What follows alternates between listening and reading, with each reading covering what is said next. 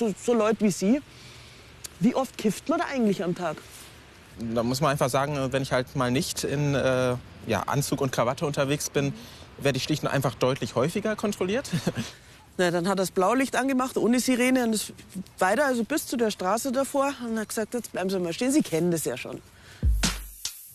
Das sind Erlebnisse, die Menschen in Deutschland jeden Tag erleben. Jede Woche passiert das. Rassistische Erlebnisse im Alltag. Und genau darum geht es heute bei Respekt um Rassismus im Alltag. Mir noch nie passiert, weil ich weiß bin und weil ich so einen super deutschen Namen habe, nämlich Christina Wolf. Das heißt, ich hatte noch nie Ärger wegen meiner Hautfarbe oder wegen meiner kulturellen Identität. Auf keinem Amt, vor keinem Club, auf keiner Straße. Aber vielen, vielen Menschen passiert das hierzulande. Das heißt, wir müssen darüber reden. Wie fühlt sich das Ganze an? Was für Folgen hat es eigentlich für unsere Gesellschaft? Und die wichtigste Frage, was machen wir eigentlich dagegen? Und als erstes treffe ich Jessie Sluka. Jessie Sluka ist 42 Jahre alt, hat eine kleine fünfjährige Tochter und sie arbeitet als Lehrerin an einer Mittelschule. Und zwar hier in München, wo sie geboren ist und wo ich jetzt mit ihr auf der Theresienwiese verabredet bin. Hi. Du sagst du, darf ich auch du sagen? Ja, gerne. Hi, Christina. Jesse, servus. Hier auf der Theresienwiese ähm, bist du öfter unterwegs, oder? Genau, meistens mit meinem Hund. Sieht man ja auch da hinten, dass mehrere unterwegs sind. Ähm, Gassi gehen. Und beim Gassi gehen passieren dir Dinge, über die wir heute reden wollen in der Sendung. Nicht nur beim Gassi gehen, sondern grundsätzlich, wenn ich unterwegs bin in München. Äh, zu Fuß, unter, ähm, mit dem Radl, mit meiner Tochter, mit dem Hund. Da gibt es einige Geschichten. Und was ist da passiert? Na, ich werde, grundsätzlich werde ich gerne von der Polizei aufgehalten und äh, kontrolliert.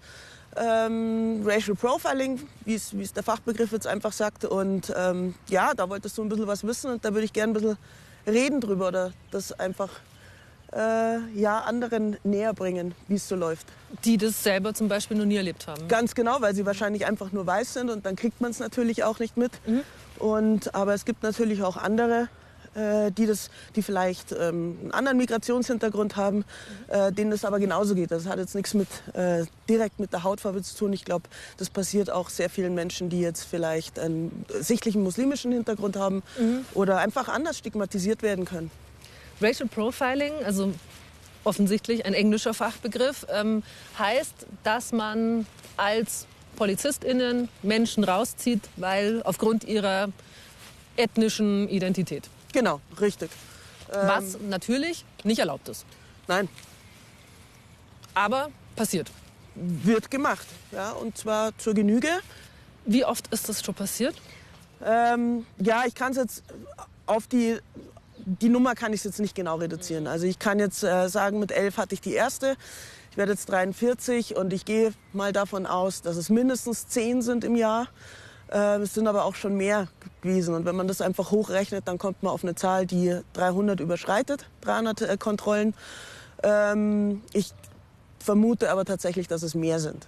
Also auch 15 in einem Jahr ist keine Seltenheit. Und ich glaube, ich gehöre jetzt tatsächlich noch zu der unteren Eskalationsstufe der Polizei, weil weiblich, weil nicht ganz dunkel, weil ich die Sprache natürlich sehr perfekt spreche. Wenn man das jetzt aber alles nicht hat oder vorweisen kann. Ich glaube, dann geht es noch mal heftiger zu. Jessie nimmt mich mal mit durch München an Orte, wo sie schon gestoppt wurde. Sogar mit ihrer kleinen Tochter vorne auf dem Rad. Was passiert denn dann? Also die, die bleiben neben dir stehen, die rollen oder lassen das Fenster runterfahren. Genau, also ich, äh, du dann? bleibst dann äh, natürlich stehen. Was wirst du auch sonst anderes machen? Klar. Die, äh, dieser Polizist war jetzt alleine mhm. und hat gesagt, ja, allgemeine Personenkontrolle. Ja, haben Sie illegale Substanzen zu sich genommen? Nein. Haben Sie Alkohol getrunken? Nein. Und dann hat er gemeint, ja, er wird schon noch was finden. Ich so, was wollen Sie finden? Das sagt ihm seine, seine Erfahrung, irgendwas ist bei uns immer. Dann habe ich gesagt, bitte was? Wer also, sind denn wir? Naja, ich, ich beziehe es jetzt einfach mal auf uns Schwarze. Wenn ich dir jetzt sage, ihr habt es noch nie erlebt. Ihr habt keine einzige erlebt. Ja, glaube ich dir sofort. Warum auch? Du hast die richtige Frisur und die richtige Hautfarbe. Jessie ist in der fünften Klasse und mit ihrer Mutter unterwegs zum Einkaufen, als sie zum ersten Mal in ihrem Leben von der Polizei kontrolliert wird und sich wohlbemerkt mit elf Jahren ausweisen soll. Problem Nummer eins, äh, du hast mit elf keinen Personalausweis. Problem Nummer zwei, ein Schülerausweis kann natürlich gefälscht werden. Wie hat deine Mama damals reagiert, also wo das passiert ist? Die war total entsetzt, weil die das natürlich nicht, so nicht kennt. Das heißt, deine Mama ist weiß? Ja, genau. Die hat zwar andere rassistische Erfahrungen gemacht, aber das hat jetzt nichts mit der Polizei zu tun. Das ist dann der Alltagsrassismus. Inwiefern? Naja, du Negerhure und ist er angespuckt worden oder von der Rolltreppe am Stachus runtergeschmissen worden und lauter solche Geschichten. Ja. Das ist krass. Gehen wir mal weiter. Ja. Jessie bekommt Jahre vor ihren weißen Freundinnen ihren ersten Pass, weil sie den ab jetzt sehr, sehr oft brauchen wird. Auch auf ihrem täglichen Weg zur Arbeit.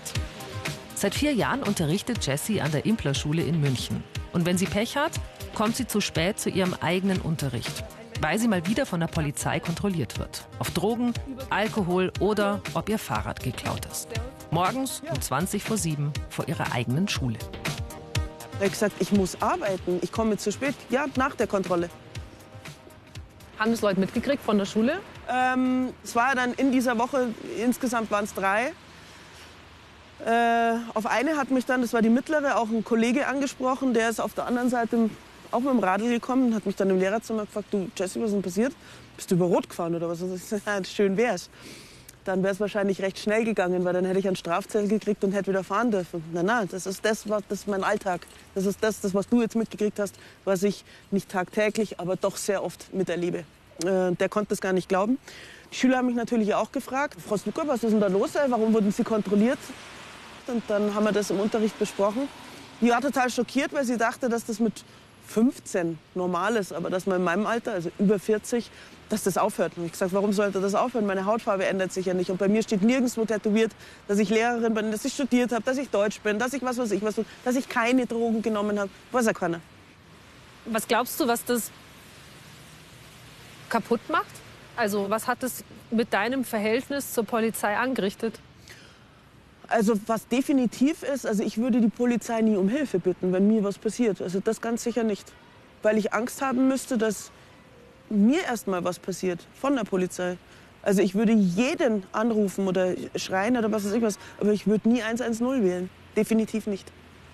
Wir haben natürlich bei der Polizei München mal nachgefragt, wie das denn eigentlich sein kann, dass es so viele Polizeikontrollen, anlasslose Polizeikontrollen bei Menschen gibt, die nicht weiß sind.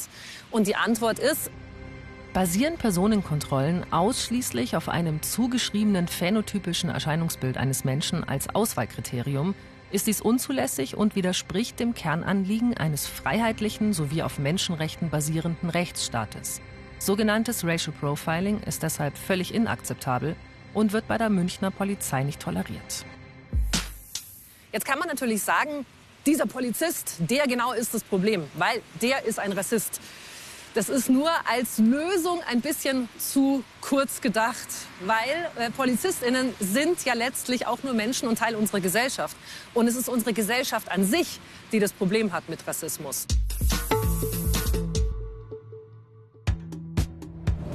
Rassismus ist, wenn man andere Menschen wegen ihrer äußerlichen Merkmale in Gruppen einteilt und benachteiligt, weil man glaubt, dass Menschen unterschiedlich viel wert sind. Heute ist klar bewiesen, dass es beim Menschen keine Rassen gibt. Aber lange Zeit wurde mit vermeintlich wissenschaftlichen Theorien versucht zu belegen, dass es verschiedene Menschenrassen gäbe. Entstanden ist der Rassismus im 17. Jahrhundert. Er sollte auch den Kolonialismus der europäischen Mächte und den Handel mit Sklavinnen rechtfertigen. Obwohl sich die meisten Kolonialisten für Christen hielten, zögerten sie nicht, andere Völker und Menschen zu ermorden, zu versklaven und aus wirtschaftlichen Interessen auszubeuten. Um diesen Widerspruch zwischen Christentum und Ausbeutung zu lösen, erklärten sie die Menschen aus den Kolonien zu minderwertigen Rassen mit weniger Rechten. Das Gefühl, dass weiße Menschen überlegen sind, sagen viele Forscherinnen, hat die weiße Mehrheitsgesellschaft seit damals verinnerlicht.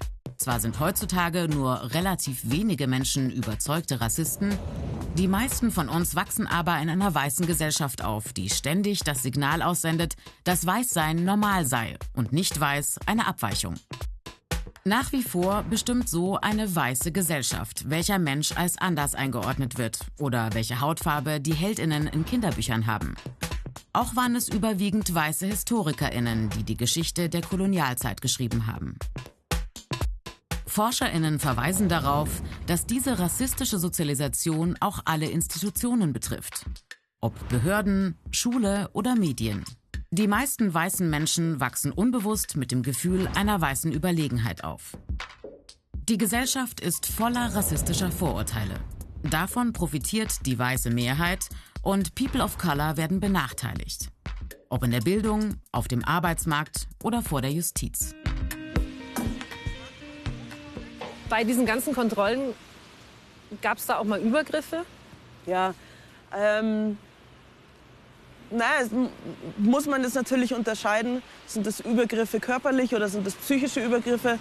Hm, die psychischen überwiegen. Also ich bin natürlich auch schon mal auf dem Boden gelegen, weil ich gesagt habe, nein, ich möchte jetzt nicht. Das kann nicht. Sagen Sie mir bitte den Grund, warum Sie mich jetzt hier auf der Straße denunzieren und so weiter. Ja, da bist du relativ schnell am Boden, wenn du dann meinst, du musst dich wehren oder einen Arm wegziehen. Wie oft ich schon in der Pettenkofer Straße gesessen bin und meinen Arm ausstrecken musste, weil ich zur Blutkontrolle gezerrt wurde. Dann aber rausgekommen ist, dass einfach nichts war. Also ich bin da, gehe da auch gerne ähm, in, in Widerspruch und vor Gericht und kommt halt dann auch immer raus, ja, lieber Herr, mm, äh, das war eine Falschaussage, die hatte nichts dabei. Ja, irren kann sich ja jeder mal. Ich dachte, ich habe da was gesehen. Und das ist das, was so verletzend ist, dass man, ähm, ich kann mich relativ gut wehren, ich bin laut, ich bin wortgewandt, ich bin, habe den richtigen Ausweis, sage ich jetzt mal, zumindest für dieses Land. Ähm, und äh, kann mich da dann schon besser werden als andere. Aber hätte ich das jetzt nicht, dann, dann bist du einfach nur noch ein Opfer. Und das, dies, dieser Willkür so ausgesetzt zu sein, das, ist, das macht einen kaputt. Also nicht, dass ich jetzt in psychische hm, Betreuung muss. Andere müssen das vielleicht. Dann, ich sag schon mal jetzt Danke. Ich treffe Jessie nachher nochmal. Aber jetzt geht sie sich erstmal aufwärmen. Bis nachher. Ciao, ciao. Bitte. Das ist schon krass, oder? Ich meine, die Jessie ist Lehrerin. Sie ist ein bisschen älter als ich, wohnt in der gleichen Stadt wie ich. Und sie hat, weil sie schwarz ist, äh, weit über 300 Polizeikontrollen. Und ich sage es gerne nochmal, wie oft bin ich bisher von der Polizei kontrolliert worden? Ganz genau null. Kein einziges Mal.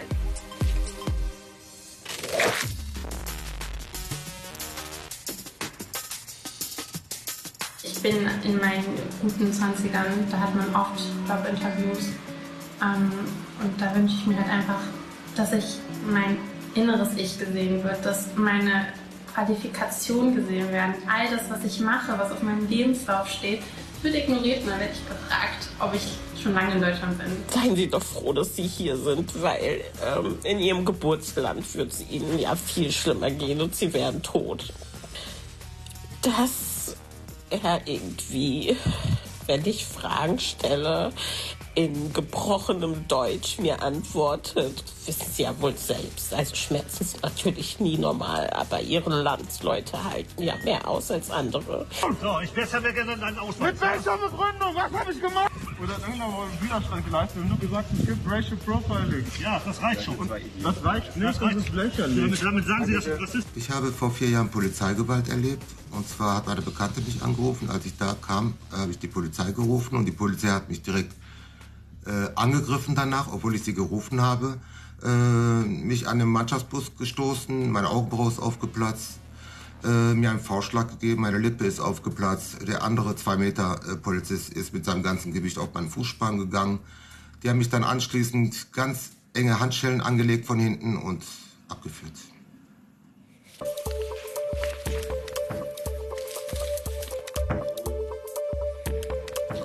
Viele dieser Erfahrungen haben leider mit der Polizei zu tun. Manche davon auch mit Polizeigewalt.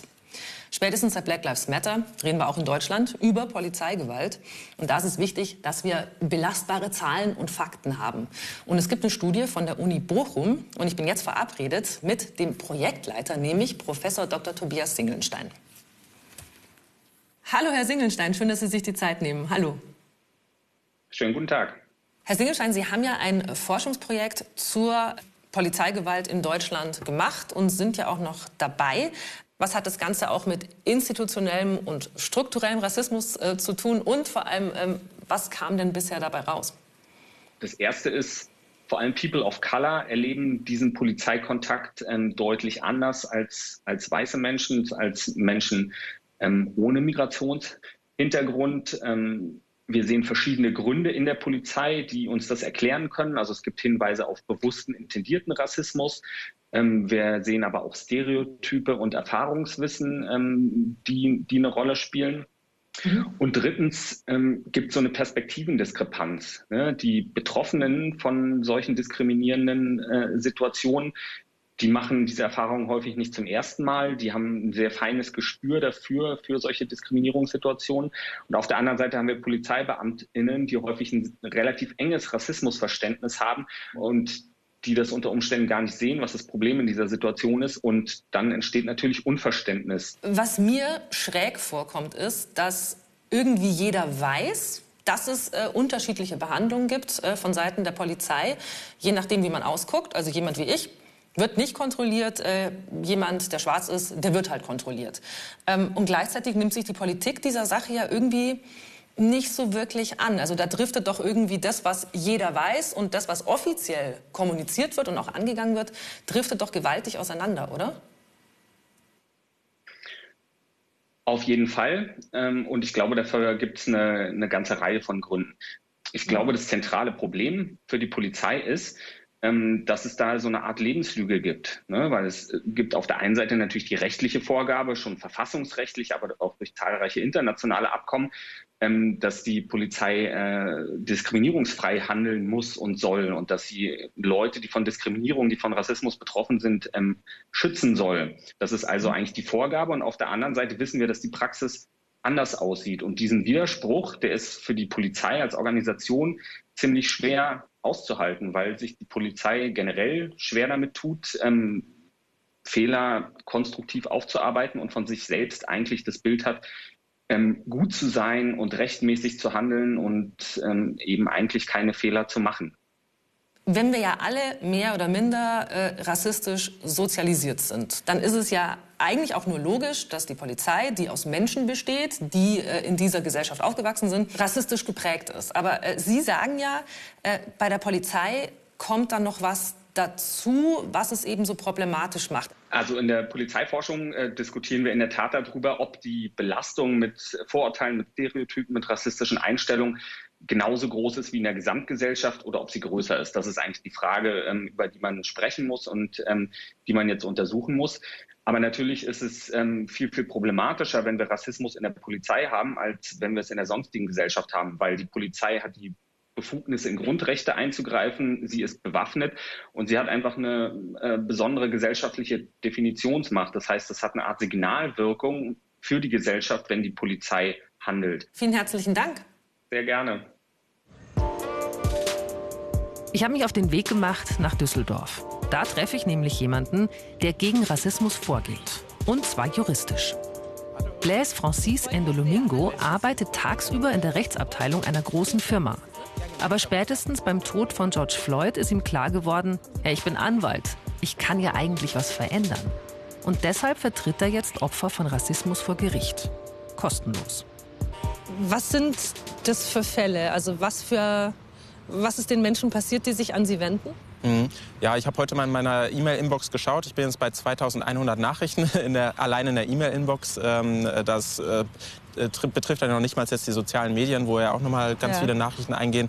Ähm, ja, das sind ähm, ähm, Anfragen aus ganz vielen verschiedenen Lebensbereichen. Ähm, also einmal gibt es den Bereich äh, Rassismus und Polizei, das sind so circa 25 Prozent äh, mhm. der Anfragen. Ähm, dann äh, die sonstigen 75 Prozent sind aber äh, ja, betreffen den Bereich des sogenannten Alltagsrassismus. Ja? Also geht es halt um so Sachen wie ähm, Rassismus in der Schule, in der Ausbildung, bei der ähm, Jobsuche, beim Arbeitsplatz, ähm, Rassismus bei der Wohnungssuche.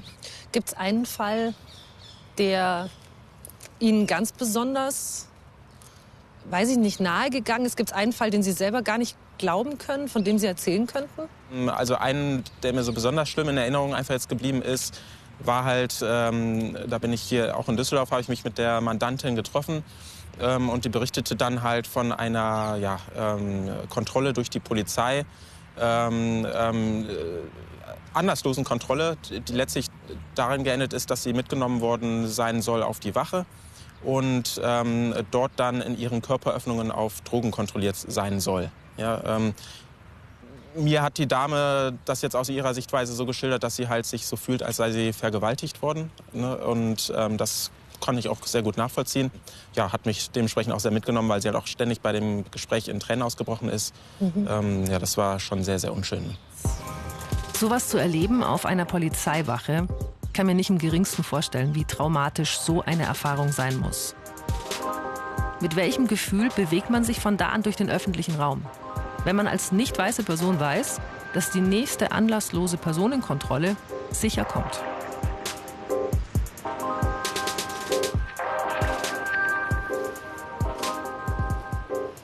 Wie oft gewinnen Sie eigentlich diese Fälle? Letzten Endes muss man sagen, also mit äh, Fällen mit Polizeibezug ist es unheimlich schwer, äh, die Fälle zu gewinnen. Da sind die Erfolgsaussichten meistens sehr, sehr gering. Ähm, da gibt es ja auch Zahlen, äh, die da gewisse Indizien geben äh, vom Bundesamt der Statistik, wenn es zum Beispiel um Fälle äh, geht, wo es um Körperverletzung im Amt geht, also sprich Polizeigewalt ausgeübt durch Polizisten. Ähm, da liegt die äh, Quote, wo es zu solchen Fällen dann zu einer Anklageerhebung oder einem Strafbefehl kommt, bei unter zwei Prozent. Ähm, das ist äh, eigentlich auch eine Zahl, die, glaube ich, da ganz stark verdeutlicht, dass wir da definitiv auch ein strukturelles Problem haben. Ein ganz, ganz, ganz bekannter Fall ist der Fall von Uri Jallo. Der ist in einer komplett gefließten Einzelzelle in einer Polizeistation in Dessau im Januar 2005 ums Leben gekommen. An Händen und Füßen war er gefesselt und ist verbrannt. Erwiesen ist der Einsatz von Brandbeschleunigern. Und obwohl ein ermittelnder Staatsanwalt zwischenzeitlich von Mord gesprochen hat, sind die Ermittlungen ergebnislos eingestellt worden. Was richtet so ein Fall wie der von Uri Jallo an? Auch, also was hat er für eine Signalwirkung? Mhm.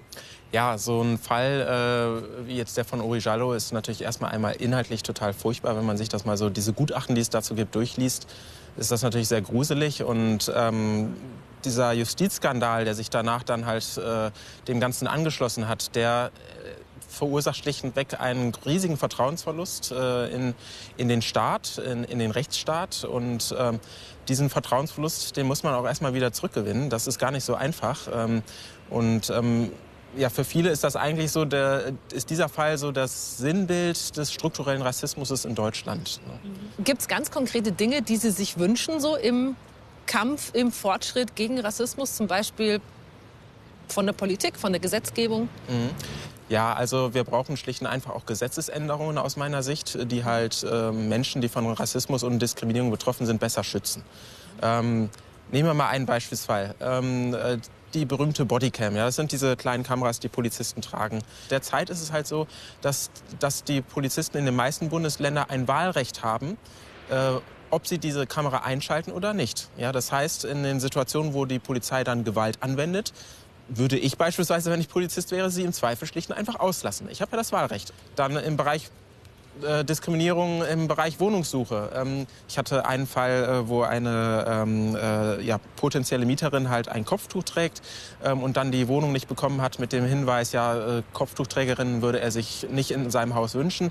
Ähm, äh, dort, äh, dort musste ich dann halt beispielsweise meine Mandantin fragen, ob sie denn wisse, ähm, wie viele Wohnungen der potenzielle Vermieter denn eigentlich hat. Denn das AGG sieht eine Ausnahme vor, wenn ein Vermieter nicht über 50 Wohnungen hat, dann greift, der, äh, greift das Benachteiligungsverbot beispielsweise Und mit nicht. welcher, was ist da die Logik dahinter? dort gibt es aus meiner Sicht keine tragbare Logik, um es ganz deutlich zu sagen. Ja. Ähm, ähm, ganz offensichtlich sollen da halt ähm, ja, ähm, äh, große Immobilienunternehmen stärker in die Pflicht genommen werden. Aber ich frage mich als der kleine Vermieter, der nur 50 Wohnungen hat in ja. Düsseldorf. Ja, genau, sozusagen. Ne? Dann glaube ich, äh, ist Ihre Zeit jetzt auch vorbei, oder? Ja, richtig, ja. Gibt es jetzt gleich wieder einen Fall? Genau, ich werde jetzt gleich noch ein bisschen arbeiten, Grinner. Herzlichen Dank. Bis Ciao. Dann. Tschüss. Tschüss.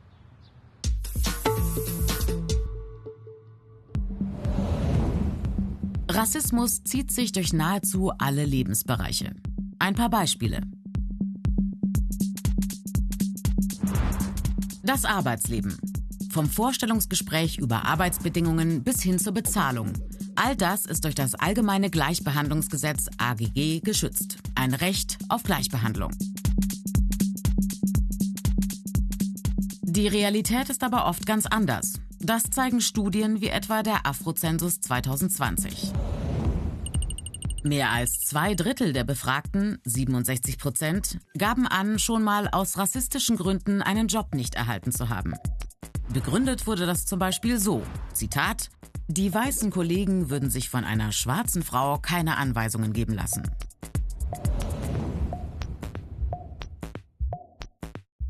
Auch hier greift das allgemeine Gleichbehandlungsgesetz. Eigentlich. Eine Umfrage der Antidiskriminierungsstelle des Bundes aus dem Jahr 2020 hat aber ergeben, jeder dritte Mensch mit Migrationsgeschichte, 35 Prozent, erlebt bei der Wohnungssuche rassistische Diskriminierung. Kunst und Kultur.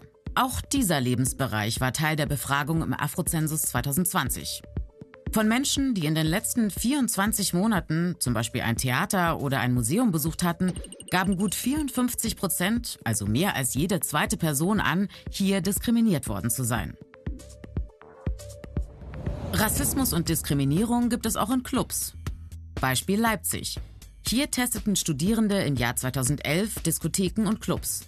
Sechs von elf Clubs verweigerten Testpersonen den Zutritt, die als nicht deutsch gesehen wurden.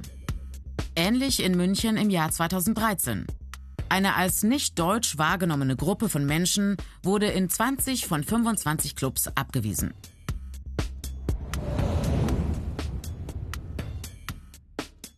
Im Afrozensus geben über 85 Prozent der Befragten an, im Einzelhandel beim Einkaufen in den letzten zwei Jahren Diskriminierung erlebt zu haben. Besonders häufig intensiv beobachtet werden durch Security-Personal. Und noch ein Ergebnis des Afrozensus. Über 90 Prozent der Befragten gaben an, dass ihnen nicht geglaubt wird, wenn sie Rassismus ansprechen. Umso wichtiger, dass wir weiter über strukturellen Rassismus in Deutschland sprechen. Lehrerin Jessie tut das. Wie die Polizei mit ihr umgeht, ist mittlerweile nicht nur der Stadt München bekannt, sondern auch dem Bayerischen Landtag und auch der Bayerischen Landesregierung. Und jetzt ist die Politik dran, findet sie. Gibt es Dinge, wo du sagen würdest, ganz konkret ein, zwei Dinge, die sind umsetzbar? Da lasse ich mich eigentlich auch nicht mehr länger vertrösten mit irgendwann mal. Das ist so schwierig umzusetzen. Rassismusstudie seitens der Polizei in Bayern, nicht vom Bund aus. Ähm, und diese unabhängige Beschwerdestelle für Menschen, die diskriminiert werden von der Polizei, ähm, wo man einfach keine Sanktionen erwarten muss, weil momentan kann man nur zur Polizei gehen. Ähm, dritten, drittens hätte ich noch, ähm, Bremen hat es wunderbar vorgemacht, ähm, dass Racial Profiling einfach sanktionierbar ist bzw. Straf, äh, strafbar ist. Es ist klar, ein, zwei knackige Lösungen und der strukturelle Rassismus in Deutschland ist passé. So wird es nicht funktionieren. Aber natürlich gibt es Schritte in die richtige Richtung. Es geht nicht, dass die Polizei und andere Behörden und Ämter in Deutschland Menschen anders behandeln, je nachdem, was sie für eine Hautfarbe haben. Und was auch ganz, ganz wichtig ist und was ein bisschen banal klingt, aber eigentlich ziemlich radikal ist, wenn wir uns überlegen, wie wir jahrelang mit dem Problem struktureller Rassismus umgegangen sind. Der geht nicht weg von allein. Und er geht vor allem dann nicht weg, wenn wir einfach die Augen zumachen und so tun, als wäre er nicht da.